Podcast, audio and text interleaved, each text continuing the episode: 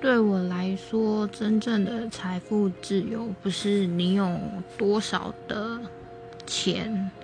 财产还是存款。